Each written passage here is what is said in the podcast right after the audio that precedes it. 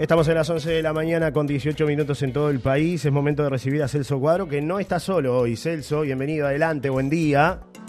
Hola, buen día, Johnny. ¿Qué tal? Saludos para todos. 22 grados la temperatura en Maldonado. A esta hora está gris em, eh, por momentos, pero sale el sol también por momentos, o sea que estamos ahí, en uno y uno, ¿no?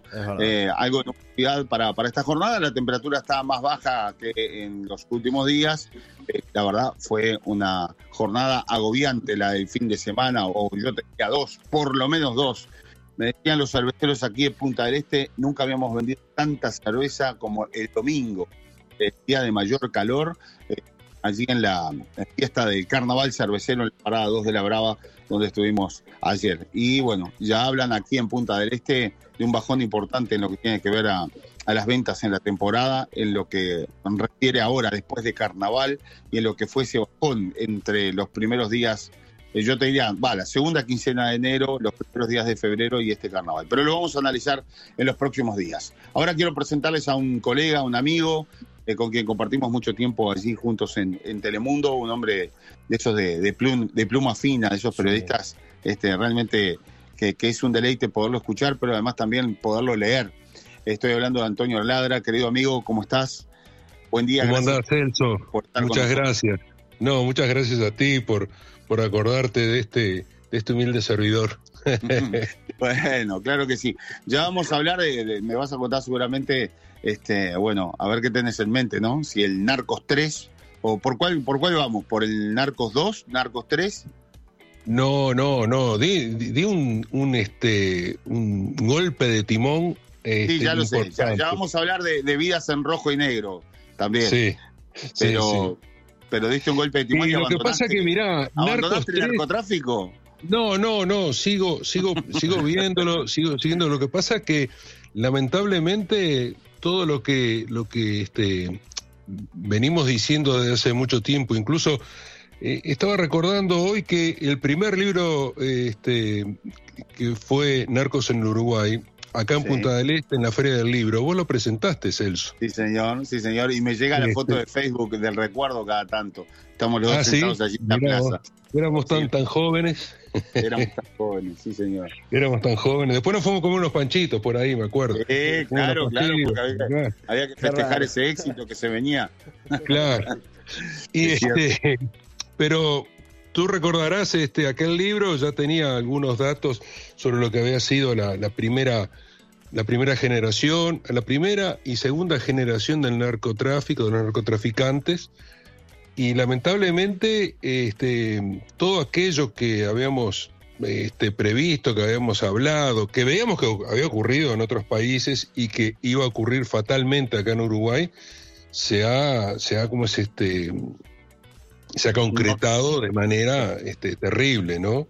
Este, no hay día en que uno no lea en los diarios o escuche en la radio o vea en la televisión en los informativos algún caso de enfrentamiento entre bandas, de muertes violentas, de jóvenes que terminan violentamente. Yo siempre recuerdo, y lo pongo como ejemplo, aquellas, aquellos informes que vos hiciste de lo que fue San Carlos, ¿no? Con el Muñuelo, este, en La Valleja, en Minas, o sea, cómo, cómo ha ido creciendo a lo largo, a lo largo como es del, del, país, de la, geografía del país, saliendo de la capital, Montevideo, ¿no? Claro, esa, este, triangulación que había allí entre, que la hay todavía, ¿no? El otro día estuve en San Carlos y me dijeron, mira, preguntate, pues en cualquier momento empezás a venir porque eh, hay todos los días este, enfrentamientos, eh, todos los días eh, continúa todo lo que tiene que ver con, con, esta situación de, del, micro, te diría narcotráfico, pero además también con, con esas raíces de, de, otros narcos un poquito más, mm, como, como tú bien lo, has descrito exactamente, que es una pirámide y donde, bueno, allí después ahora se termina pagando con la vida. Otro día te, te vamos a convocar, este, Antonio, porque es muy interesante conversar de este tema con, contigo, la tenés muy clara, pero además tenés claro también los orígenes del narcotráfico en nuestro país, con, con lo que fueron tus, este, tus vivencias allí buscando información con, con aquellos narcos, el, narco conocido de Colonia, el aquí Omar Clavijo, bueno. Omar Clavijo acá en Punta del Este, el Lilo Martínez allí en Colonia, este, y después ese, ese gran narco que fue el primero que dio el salto a Europa, que logró este, colocar cocaína en grandes cantidades en Europa, que fue este, eh, el toro, el toro risotto. Risotto. El bocha. el bocha, el toro, el, toro, el bocha, bueno, este, que estaba vinculado a todo lo que era el, jet set, digamos. Este, eh, Recordarás que, este, que, era novio de Susana Jiménez, robó, era socio de él. Bueno, toda una cantidad de cosas que se fueron dando y que recientemente ahora, el 2 de enero, se cumplieron años de la, del asesinato de Bocha Risotto, que, los que según a balazos en plena vía pública, ¿no? Estaba sentado en, un bar. En plena vía pública, sí, sí, sí, ahí, ahí en pleno barrio sur Palermo, ahí en esa, en ese límite, digamos, en este, en la calle Ejido, Ejido, y Gonzalo Ramírez, él estaba ahí sentado en un, en un, este, en un almacencito que hay ahí, y le llegaron este, dos personas y le dijeron, este, te llegó la hora, y ahí lo acribillaron a balazos, y nunca más se supo, es decir, este, ha habido gran cantidad de, especulaciones de quién pudo haber sido, se sabe quién podría haber sido, pero de ahí a llegar a, a saber efectivamente que fue, no, no, no, no, no se puede, no, no están los datos. en aquel momento, Antonio, nos, nos este, conmocionábamos todos por ese homicidio brutal, el estilo mafioso de, una persona sentada en un bar y que la acribillaban a balazos. Eso lo veíamos en las, en las películas al mejor estilo mafioso italiano hace años. Sí pero hoy es moneda corriente y han pasado. Hoy es moneda corriente. Por eso la policía, ese, los investigadores y estudiosos del narcotráfico marcan el caso Risotto como el inicio, digamos, el, el puntapié inicial al inicio del sicariato. Algo que acá decía, sicarios en Uruguay, no. Eso es en México, eso es en Colombia, eso es en otros países. Y habíamos algunos, pocos, este, que decíamos, ojo, lo que ocurre en otros países va a llegar fatalmente, porque si llega lo bueno, puede llegar lo malo también. Y lo malo llegó y ahora estamos inmersos en una situación realmente crítica. Ahora está mirando la prensa, no sé si lo viste, en el barrio Punta de Rieles, una, un ataque a balazos entre primos. Pero ¿qué pasa? Uno está de un lado de una banda y otro está en otro. Entonces ahí es lo que manda. Son este, barrios, barrios tomados por los narcos en Montevideo, ¿no? Barrios tomados por los narcos, sí. Eh, y sabes que lo que ocurre ahí, y, eso, eso es lo dramático, porque obviamente, Punta de Rieles, Punta de Rieles, a ver, yo recuerdo hace muchísimos años, muchísimos años, en mi época de poeta, eh, Fui a Punta de Rieles con otro grupo de gente a hacer un recital de poesía. O sea, a ver, se juntaba el barrio, en la calle. Y ahora es imposible que eso ocurra, porque, porque algún problema va a haber. Este, bueno, entonces, pero, Antonio, sí. Eh, es, gravísimo, lo que pasó ayer en, en, el cerro también, ¿no? En, la en el cerro, sí, exacto. cerro. Cuando un capitán de la Armada va con su familia a sacarse la foto en las letras de, de Montevideo, recibe un disparo. Esto es gravísimo. Sí, sí, absolutamente. Es, es grave por donde lo mires porque además este, estamos en una sociedad muy armada, hay un acceso a las armas increíble, este, a tal punto que Uruguay se transformó en un momento, exportaba armas. Es decir, exportaba, eh, lo, digo entre comillas, ¿no? Pero el tráfico de armas hacia Brasil pasaba por acá por Uruguay. Y perdón, me, lo dijo, me dijo una jueza, Celso, cada tres días se están ingresando 500 kilos de droga por el Chuy. Cada tres días. ¿Y, ¿Y cómo se paga esto? Y se paga con armas. Y si no tenemos armas, no sé, las están sacando. Me lo dijo una jueza, a ver. Este, estamos pagando, cambiando drogas por armas.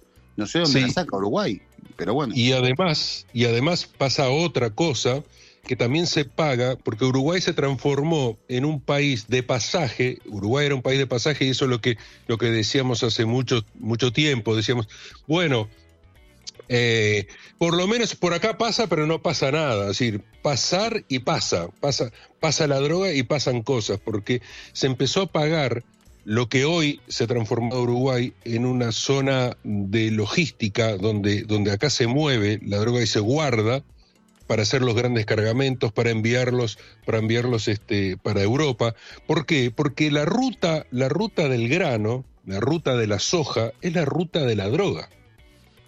Y si no, fíjense que gran cantidad de, em, de, de, drogas estupefacientes que se han encontrado en... Sí, van mezclados. Van mezklados en, en, este, en, la, en la soja, en el trigo, en lo que se exporta hacia, los, hacia Europa. Este, entonces, la, la, en los contenedores va la droga, va por, por África, toca África y de África va a los, a los puertos de Europa. Eso es Así desde hace un tiempo y así se alertó y el primero que empezó a hacer es justamente ese tipo de tráfico que se llama eh, este, el gancho, el gancho loco, el gancho abierto, este, tiene ese nombre, eh, fue Risotto, que tenía una organización en la cual acá en el puerto introducía la droga en los contenedores sin que el que estaba eh, enviando la droga este, eh, lo supiera, es decir, podría ser una empresa legalmente constituida, pero por ahí venía la, droga y en el puerto donde lo recibía, allí había parte de la organización que abría el contenedor y sacaba la droga. O sea, tiene que haber una coordinación muy grande. Ahora, ¿cómo se paga todo eso también? ¿Con dinero? No, se paga con droga. ¿Y cómo haces después con esa droga? Y la tenés que eh, monetizar, la tenés que transformar en dinero, la transformás en dinero como vendiéndola, vendiéndola en las bocas, vendiéndola este, en, el, en, el, territorio. Y por eso se producen estas guerras de bandas que quieren tener ese contacto, quieren tener esa clientela, y bueno, ahí, ahí se producen esas guerras, ¿no? Hace, hace muchos años, en una boca de venta de drogas acá en Maldonado Nuevo, eh, un policía me dijo, Celso, este es el negocio que se viene. ¿Cómo el negocio que se viene? Esta mm. boca que acabamos de cerrar vendía 300 mil pesos por noche de droga. 300 mil pesos por noche en droga. Una, sí, una sola cuenta? No, no hay negocio, no, no hay negocio que funcione en, este acá en Uruguay con eso, porque aparte no paga impuestos, no paga nada, Imagínate, imagínate, y con la libertad de vender toda la noche tranquilamente porque no hay allanamientos nocturnos, ¿no? Entonces. No, claro. Este, sí, tampoco el allanamiento nocturno no creo que solucione. es decir, hay, hay, hay, otro, hay, otras, hay otras cosas que, que se tienen que hacer, por ejemplo, que es el, este, eh, la utilización de herramientas de inteligencia para este, efectivamente eh, saber cómo, cómo, funciona todo eso, ¿no? Eh, eso, eso está, eso está como es este, ya, ya visto que, que, ocurre de esa manera, ¿no? Este, y así, y así funciona. Antonio, este, ya en otro momento te voy a convocar para hablar específicamente de esto y quiero que me des también tu versión sobre el caso Marcetti, qué pensás de, todo esto. Pero hoy eh, este, no, nos marca otra realidad. Es como tú dijiste, este, hubo un cambio ahí en tu, eh, en tu línea de, pluma de, escritura. Dejaste un poco, un poco los narcos y yo un poco ahí este, jocosamente decía, dejaste el narcotráfico. Bueno, este, y ya me llega algún mensaje acá y dice, ¿cómo le vas a preguntar al hombre si dejó el narcotráfico? Bueno, en realidad es un experto en narcotráfico. Yo pensé lo mismo. Yo pensé lo mismo. Claro, claro. Este, ¿Eh? para claro. Yo pensé lo mismo cuando le dijiste, dejaste el narcotráfico y dije, bueno, ¿cuándo fue, ¿cuándo fue narcotraficante ladra? Me pregunté yo. Pero no, no, no. no, bueno, pero en realidad es un experto en narcotráfico, exactamente. pero bueno, Antonio Ladra nos presenta ahora Vidas en Rojo y Negro ¿Por qué dejaste el narcotráfico y te fuiste a la vida en rojo y negro? A ver, contame porque lo presentás hoy el libro, está muy bueno. No, mañana, mañana, mañana, mañana. Perdón, mañana. Tengo la invitación por acá, tengo tantas invitaciones, sí. querido. Bueno. Pero te tengo en la agenda. Dale. Eh, no, bueno, este es un libro, este es un libro que surgió eh, de la curiosidad y del amor también, porque eh, en verdad fue mi hija la que, la que me dio el impulso, de alguna manera, cuando, cuando muere su abuela, su abuela materna muere acá en Uruguay, estaba en, Colonia Valdense, ella estaba en Madrid, se estaba quedando en la casa de un amigo, un periodista español muy reconocido allá, este Carlos Carnicero, ella estaba estudiando allá, este, o de paseo, no me acuerdo bien, fue en el año 2018, y entonces como forma de transitar el duelo por la muerte de su abuela, quiso conocer la información sobre su abuelo, o sea, mi padre, un abuelo que no conoció, que había peleado, había estado inmerso en la guerra civil española, había estado preso además. Esos datos eran los que teníamos solamente, no teníamos mucho más.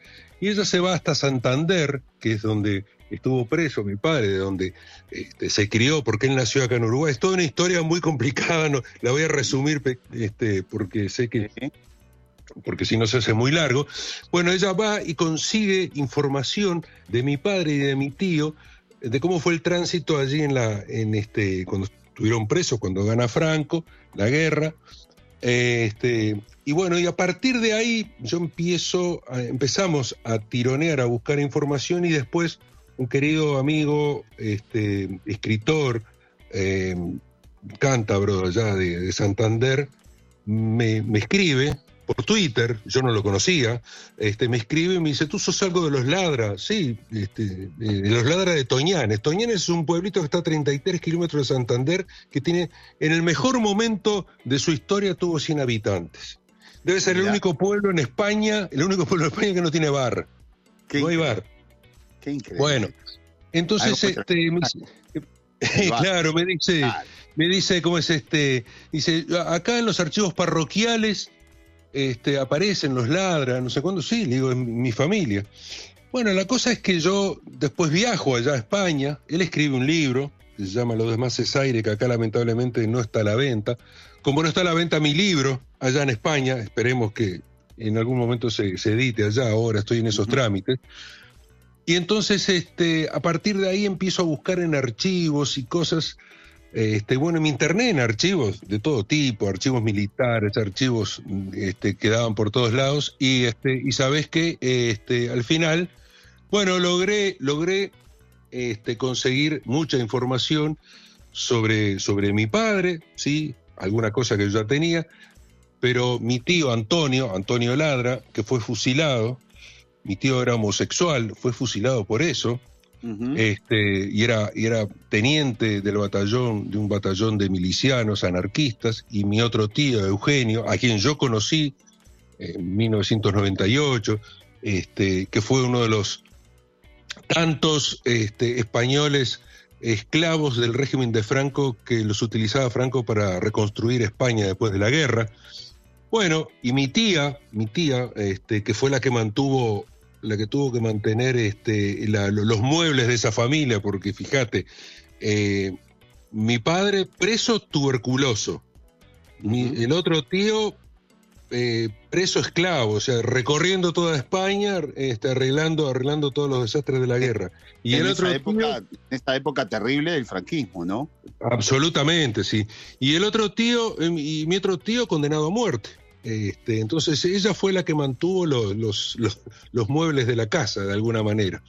Eh, y bueno, es, es, toda esa historia, es toda esa historia, es una historia que yo digo, es la historia de los nadie, porque en verdad no fueron eh, grandes líderes, este, sino que fueron uno más, pero que tienen historias particulares y peculiares cada uno en ello, y yo logré por suerte, hacer ese libro que de alguna manera también es un libro que por eso te decía del amor, fruto del amor, fruto de, este, bueno, de, curar cosas que uno, que uno tiene adentro. En estos días, fíjate la repercusión que ha tenido, porque yo le, mandé el libro a un amigo este, que está en La Voz de Galicia, que escribe para La Voz de Galicia, el diario de allí, y él publicó una reseña de, cómo, de, de una página sobre el libro, ha sido muy, muy amable Martín Fernández Visoso, y, este, y eso ha tenido repercusiones y me han escrito eh, eh, gente que, bueno, son familiares míos que yo no yo desconocía. Y en estos días, por ejemplo, me mandaron una foto del que sería mi bisabuelo,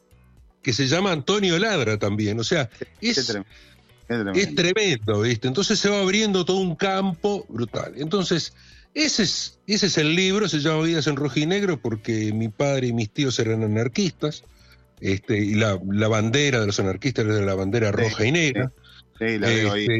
Este, y bueno, es claro, ahí está en la tapa del libro ahí está toda la familia. Ahí está mi padre, mis abuelos que se conocieron acá en Uruguay, se casaron acá en Uruguay, porque también esa es toda la otra historia, ¿no?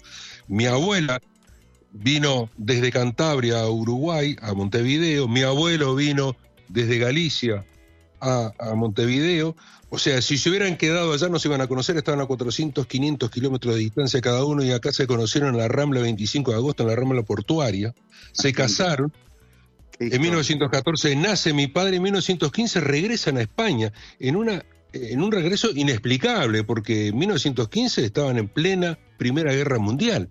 Bueno, y ahí se desarrolla todo eso, entonces es un libro que es donde, están eh, reflejadas mis vivencias, o sea, lo que yo viví con todo esto en la búsqueda de la información, lo cuento todo eso, es un libro que tiene ficción también, porque hay muchas cosas en las cuales yo no, no la pude conocer. Por ejemplo, una, una joven de 22 años que viene en un barco en tercera categoría desde, desde allá de Cantabria hasta Uruguay, yo cómo voy a saber. Simplemente tuve que documentarme mucho, leer mucho. Y está lo otro que surge de los documentos y las cartas familiares que estaban en un cuarto en la casa de mi eh, de mi tía y las tenía mi prima guardadas, guardadas como un tesoro, pero que no las leía. Entonces yo lo que logré con Elena, mi prima, decirle, mira Elena, todo eso que tenés ahí me lo tenés que mandar. Y, este, y bueno, me mandó ahí este, una serie de cartas, ahí descubre una cantidad de secretos de la familia de secretos o de silencios, más que nada. Saco eso afuera. Entonces ese es el libro que voy a presentar mañana acá en Punta del Este, en, este, en, el, en el, Museo Palo Neruda. Sí, eh, que va a ser mañana a las 20 horas, ¿no? A las 20 eh, horas, sí, con entrada libre, sí en el Pablo Neruda. Eh, esto porque además sabemos que hay mucha gente que a veces viene de paseo, que, nos escucha también de toda la zona este y que es una linda opción. Pero para el que lo quiera leer, para el que lo quiera comprar, Antonio, ¿dónde, dónde cómo, cómo puede ah, hacerlo? está, en todas las librerías. Ya están todas las librerías. Ya sí, sí, sí, sí. Sí, sí, es un libro que editó este Planeta Uruguay por, seis, por el sello Sex Barral. Este, va en cualquier librería, está, está allí el libro este, a disposición. Vidas en rojo y negro, de la Guerra Civil Española al Uruguay ballista. Tremendo, ¿no? La verdad, la verdad, tremendo. Antonio, ha sido un gustazo, se nos fue el tiempo y Johnny no, nos va a matar porque después se, no, se nos... No, Johnny, please. Yo los estoy escuchando, yo los estoy escuchando atentamente, estoy disfrutando de, de toda si no te mando Si no te mando a mis amigos narcos, ya que dicen que son narcotraficantes. No, no, no, no, no, no, no, Yo no quiero tener problemas, me quedo tranquilo, Antonio. Tómense el tiempo que sea necesario. Eh, tiene mucho contacto, mucho contacto. Bueno, eh, Antonio, es un placer, es un placer escucharte también, la verdad. Este, que con Antonio compartimos mucho tiempo en, Telemundo, era mi jefe en Telemundo. Eh, ¿Cómo se portaba Celso, Antonio? ¿Se, se, ¿Eh? portaba, ¿Se portaba como ahora? ojalá, ojalá, ojalá, el, mirá lo que te voy a decir, ojalá el 10% de los periodistas en Uruguay fueran como Celso. El 10%, no te digo el 100%, el 10%. Pero bueno, pero también es, una profesión que estamos este, con grandes con grandes problemas, ¿no? Este, por lo menos eh, yo qué sé, eh, y sí, la prensa escrita está en, está en decadencia, no hay diarios, no hay diarios, hay dos diarios, dos diarios. Sí, este, y, bueno. también y también, claro, se ha ido perdiendo aquello de lo, eh, de lo que son ustedes, ¿no? O sea, los periodistas, digo ustedes porque hablo de ti, de, del Berru, de, un montón de, este, de compañeros de, esa época, que nosotros somos más jóvenes y somos más de televisión que ustedes, ¿no? Pero ustedes nos enseñaron a nosotros aquello de, ir un poco más, a hacer algo más profundo, ¿no? De buscar eh, el periodismo. Como yo recuerdo alguna vez conversábamos los fines de semana y me decía, bueno, ¿qué tenés para el fin de semana? Y bueno, tengo esto, tengo esto. Bueno, ¿y de periodismo qué tenés? ¿No? ¿No? ¿Viste cómo tengo, como me quedan, me quedan cosas interesantes y yo lo aplico, lo aplico con la gente joven que me dice, bueno, sí, en realidad estuvimos en tal lado, la fiesta de tal cosa, bueno, bárbaro, todo eso va.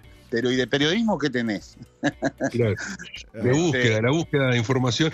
Y eh, en un momento, en un momento, eh, y no quiero que Johnny nos mate, pero en un momento en que el periodismo, eh, el periodismo se convierte en una herramienta muy importante, este, diría fundamental, sobre todo porque estamos en el tiempo este de la inteligencia artificial, estamos en el tiempo en el cual este, las fake news nos inundan y es necesario tener una mirada que más o menos experta que dice, hoy, ojo, acá acá hay algo que no, que no, que no están dando bien, ¿no?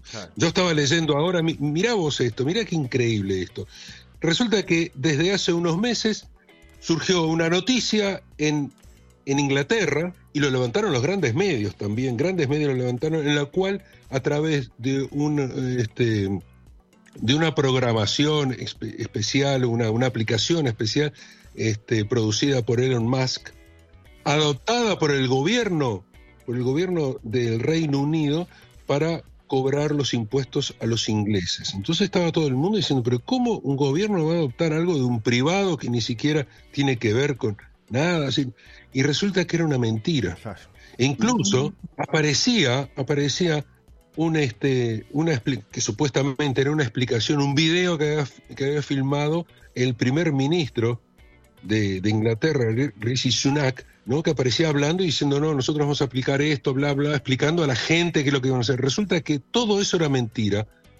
Eh, la voz era la misma de Rishi Sunak, el primer ministro, la imagen era la de él, pero era todo mentira lo que ocurría. Pero, Nadie sabe por qué se utilizó esa herramienta. Pero pasó acá hace, hace, algunos días, ¿no? Con la parodia de Aldo Silva y el presidente, ¿no? Lo hablábamos con Celso, la voz, uno la escuchaba, era igual, más allá de que era distinta la forma, es decir, eh, eh, no, y la, y la presentación era, era fake, decía fake y era una presentación. Bueno, pero... Yo lo hablé con Aldo, con Aldo Silva y, y, bueno, y también este, hacía referencia y, y, también mostraba la voz del presidente, que era la voz del presidente, y la voz de otro periodista policial de, Telemundo, eh, que la verdad es, es bastante difícil llegar al tono de él y sin embargo era imperfecto, o sea, y, bueno, y es una cosa increíble porque, a ver, estaba armado y te das cuenta que era una fake porque decía y tenía gráficos y era, una morada, ¿no?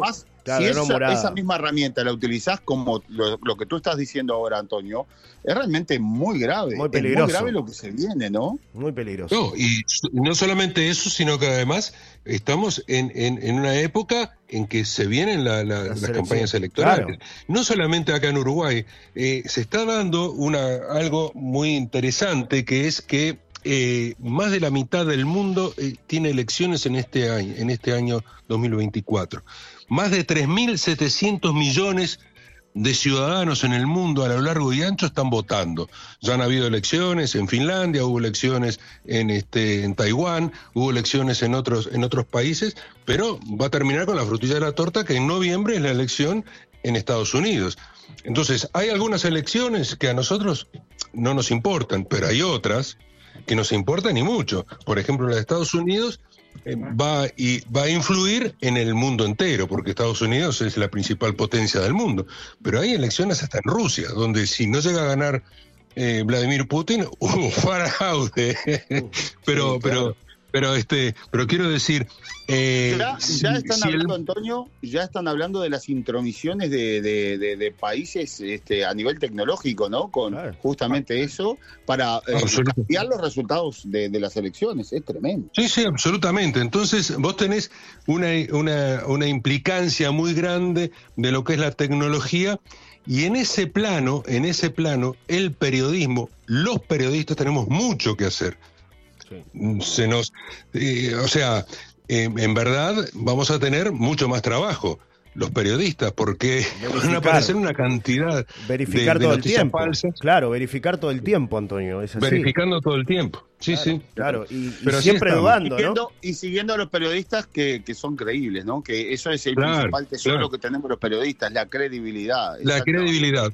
Vos viste que aparte esto de, la, de, lo que es el, periodismo, eh, muchas veces por, por, estar primero cometes errores. a veces no hay que estar primero, hay que salir segundo, tercero, pero lo que estás haciendo es lo verdadero, ¿no? Es verdad, es verdad. Ah, qué, enseñanza, ¿eh? Qué enseñanza, Johnny Casella, qué clase. bueno. Pero, pero, es, fundamental porque muchas veces eh, está ese error de dar la primicia y por ahí se da información incompleta, la gente empieza ¿no? a preguntar muchas cosas. Bueno, pero ¿por qué tal cosa? Y, es, muy cierto lo que dice Antonio. A veces hay que dejarla correr, que gane otro, ¿no? Yo después doy la información concreta, mm. precisa, verás. el problema, el, perdón, el problema es que hoy con las redes sociales todos juegan, a ser periodistas. Mm, fundamentalmente, claro, los que no son periodistas, a ser periodistas. Mm. Entonces, eh, yo he tenido esa conversación con, con agencias de publicidad que me dicen, mire, lo quiero contratar, lo queremos contratar para que usted haga una acción, ¿no? Lo que está muy, muy de moda, esto de las acciones en las redes